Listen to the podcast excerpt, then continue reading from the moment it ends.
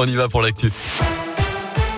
On débute avec vos conditions de circulation autour de Lyon. Ça se passe bien actuellement autour de l'aglo. Simplement cet accident qui nous est signalé à hauteur de la porte du Valvert pour accéder notamment à la sortie de, de la 6 et la sortie du, périphérique. Soyez prudents et patients dans le secteur. Il y a un, ralentissement sera donc à hauteur de la porte du Valvert. Pour le reste, c'est plutôt fluide actuellement autour de l'aglo.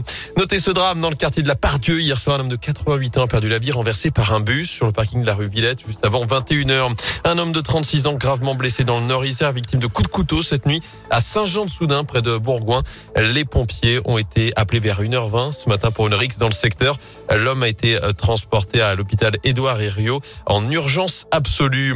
Deux Dalton condamnés à Lyon. L'un des deux membres de ce groupe de rap a écopé hier de 4 mois avec sursis. L'autre de 5 mois ferme. Deux jeunes de 18 et 23 ans qui étaient soupçonnés d'être les auteurs des tirs de mortier sur la police fin novembre dans le quartier de la Guillotière.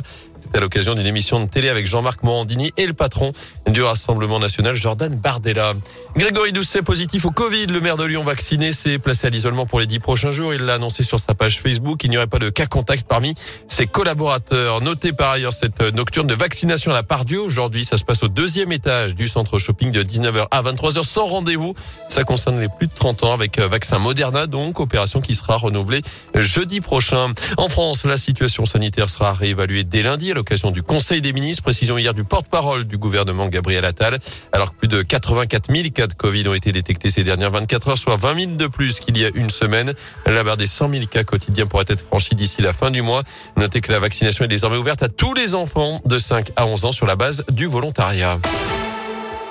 En foot, l'OL manque son dernier rendez-vous de l'année. Les Lyonnais ont été accrochés par Metz un partout hier soir à Dessine pour la 19e journée de Ligue 1. L'OL avait pourtant ouvert le score par Castellio Luqueba en début de seconde période avant de concéder l'égalisation à peine trois minutes plus tard. Cinquième match de suite sans victoire pour les Gones qui termine l'année à la 13e place du championnat. Leur pire classement à mi-parcours depuis la saison 95-96. Pour le milieu brésilien Bruno Guimaraes, les fêtes de Noël sont d'ores et déjà gâchées. Il faut que pour la deuxième partie de la saison, on change l'envie. On ne peut pas accepter ça.